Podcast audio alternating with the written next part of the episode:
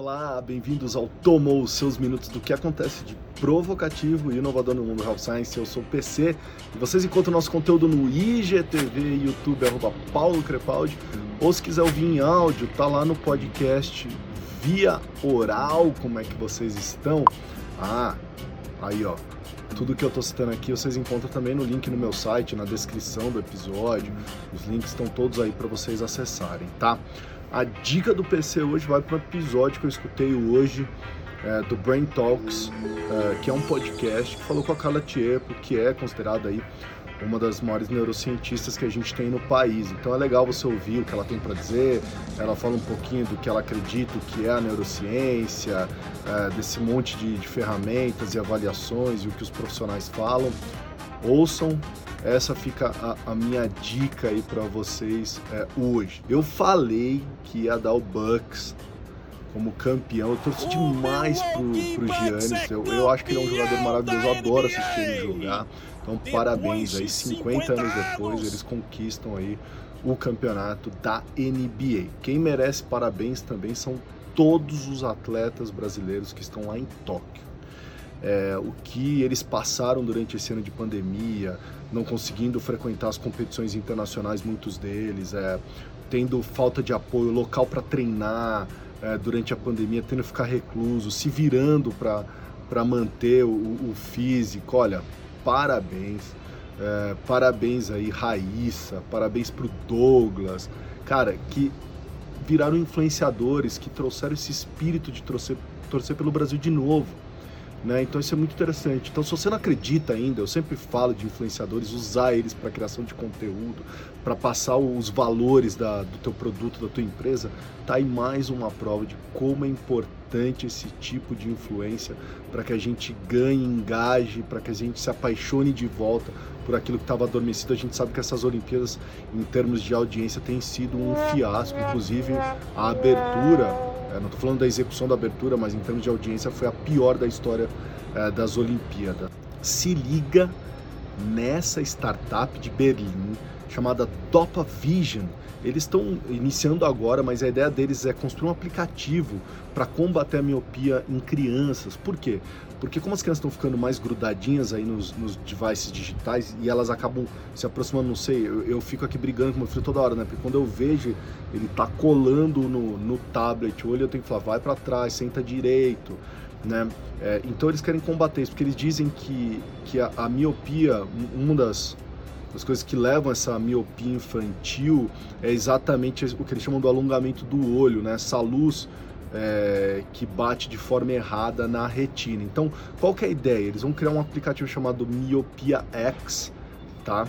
É, que funciona da seguinte forma: para diminuir isso que eu estou te falando, esse impacto dessa luz, ele vai emitir sinais, esse aplicativo emite sinais de luz que visam células específicas da retina para liberar uh, e, e, e para liberar não, para estimular a liberação de dopamina.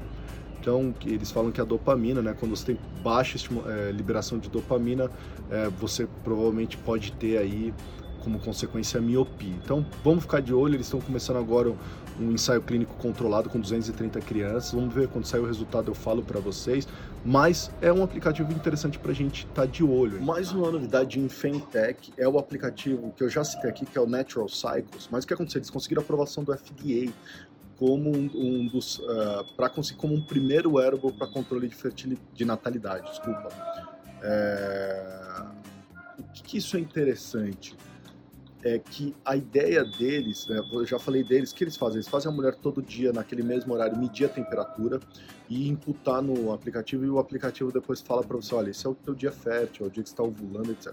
Mas a ideia deles com essa aprovação agora é fazer uma parceria, por exemplo, com a Aura, que é aquele anel que eu falei que foi usado no eBay, e o Aura ele mede a temperatura do corpo. Então, para que o Aura mande a mensagem direto para o aplicativo com essas mensurações. E eles estão tentando buscar parceiros de outros wearables para fazer essa mensuração automática para facilitar esse monitoramento da mulher.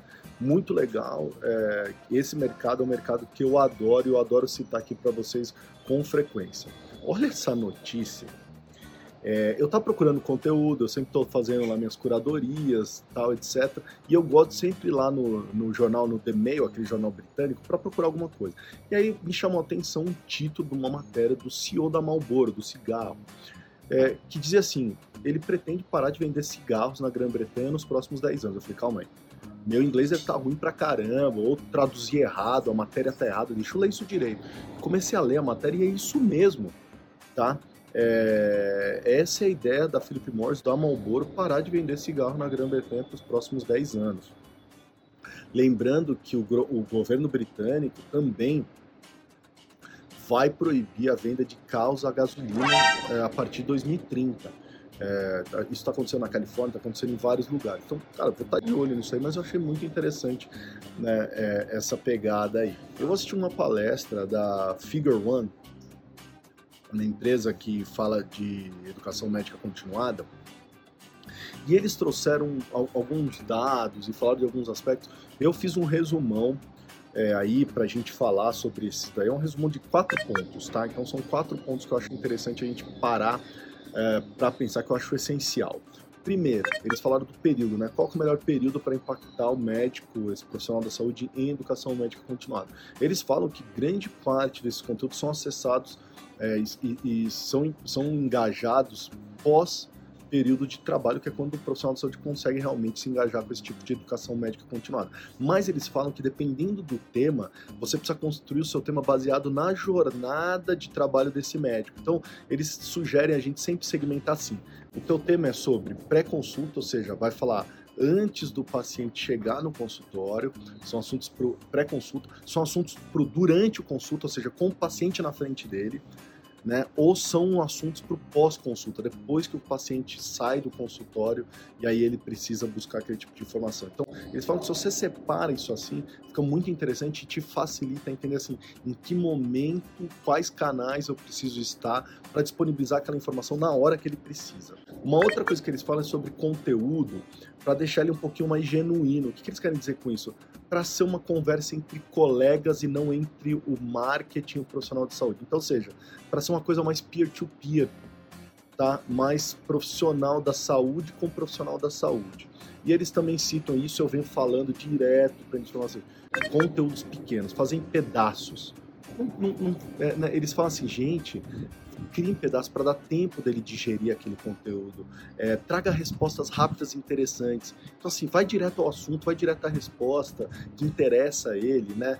Busque pequenos pedaços para que ele se interesse para o próximo pedaço. Se ele quiser pesquisar, se ele quiser saber mais, ele vai procurar mais aquele outro pedaço.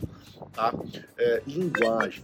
Eles estão pedindo, pelo amor de Deus, para evitar jargões é, da indústria farmacêutica, evitar jargões de marketing, aquelas frases de impacto e, de novo, tornar a conversa mais pessoal. Falei do peer-to-peer, -peer, é igual, como se fosse um colega da tua profissão conversando num dia a dia normal.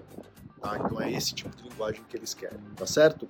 É, o que foi unânime, né? Esses foram os quatro principais pontos, mas o que foi unânime nessa conversa que eles tiveram, que todo mundo falou igual, é que a indústria farmacêutica, as farmas em geral, precisam parar de utilizar apresentações pesadas, com muito texto, muitas estatísticas, muitos gráficos, porque isso funcionou nas últimas décadas, mas não está funcionando mais. Os profissionais estão falando assim, cara, é cansativo aquele monte de slides, um monte de gráficos, um monte de texto.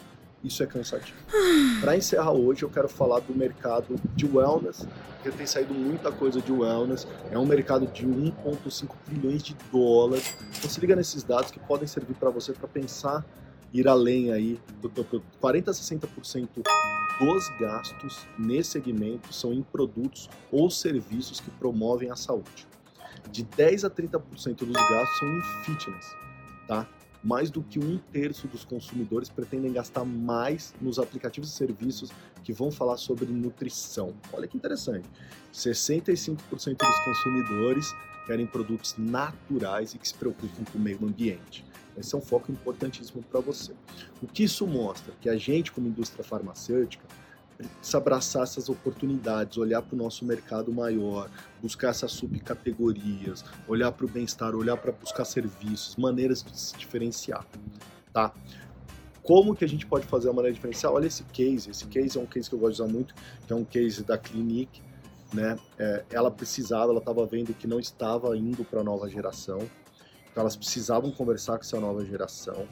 É, e aí que eles apostaram, óbvio, na plataforma do momento de conteúdo que é o TikTok.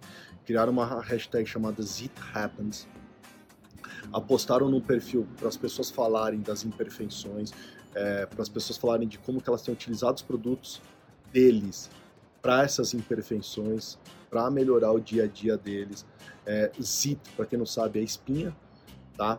É, então, pega esse público jovem que tem essa preocupação com espinhas, colocam eles dentro de uma plataforma que eles gostam, fazem eles interagirem, compartilharem com a hashtag.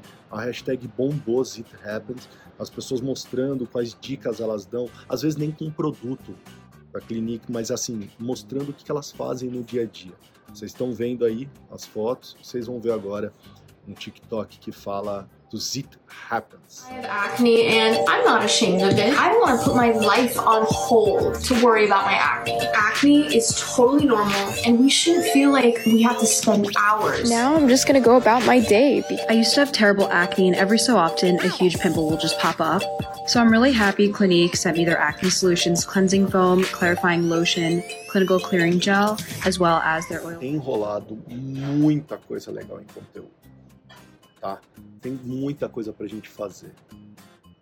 A minha pergunta é: quem vai arriscar? Quem tentará o diferente? Como é que você vai se comunicar com o profissional da saúde? O que você vai fazer de diferente? Quem vai apostar em algo novo? Eu espero que seja você. Todas as segundas-feiras, uma maneira rápida para te atualizar e provocar. Mandem comentários, enviem sugestões. E aí? Tomou?